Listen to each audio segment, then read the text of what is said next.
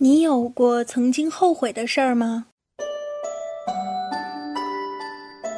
相传啊，在唐开元十七年间，有个叫做卢生的人，骑着青色的马，穿着短衣进京赶考，结果呢，功不成名不就，垂头丧气。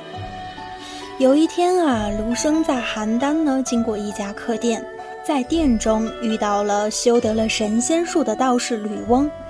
卢生自叹贫困，道士便拿出一个瓷枕头让他枕上。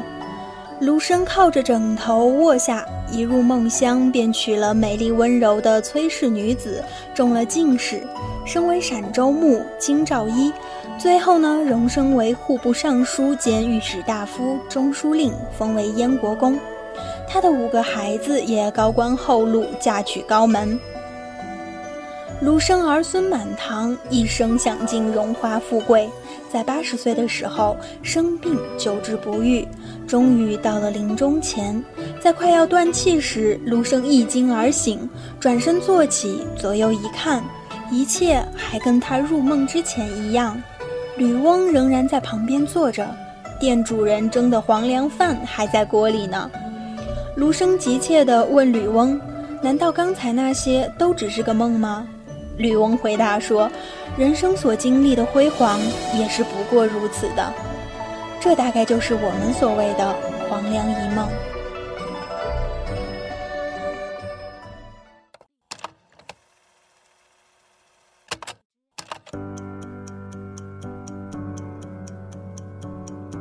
二零一六年的六月四号，距离我大学毕业已经有一年的时间了。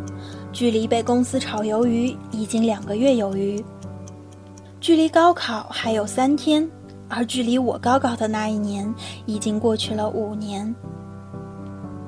最近我常常在想，有过后悔的事儿吗？后悔过跑到那么远的南方城市念四年书吗？后悔过再回到北方这个小城市继续将来的生活吗？也许我还会想。如果高考填志愿，换一所学校，我之后的人生会不会就不一样了呢？不知不觉间又陷入了胡思乱想。可能某个时期的女生总是格外的容易陷入莫名的思考。手机里的姨妈助手分明提示着距离生理期还有三天，切勿吃生冷食品这样的字样。可是垃圾桶里被染红的卫生纸却萧然叫嚣着生理期的提前。唉，要高考的人又不是我，至于连姨妈都提前了吗？这样想着，还是拿出吹风机把刚洗的头发吹干，免得着凉。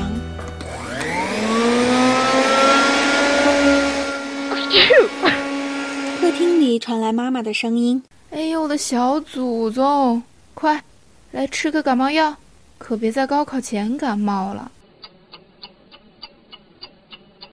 嘣嘣嘣！啦啦啦啦啦！Hello，各位亲爱的粉丝，大家好，我是你们的老朋友何九九。最近呢，已经快要临近高考了。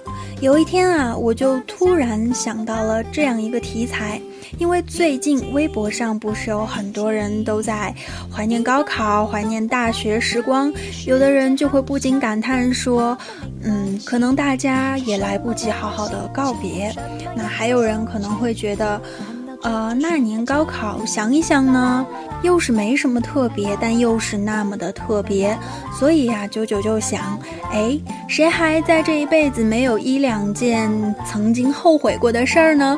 所以呀，就想到了这个题材，那把它录成了一个系列的节目。这个节目的名字呢，就叫做《大梦三生》。也希望呢，我的各位粉丝会喜欢这样一期节目。呃，希望大家在以后的日子里呢，继续关注九九，支持九九，跟九九呢一起寻找不一样的声音吧。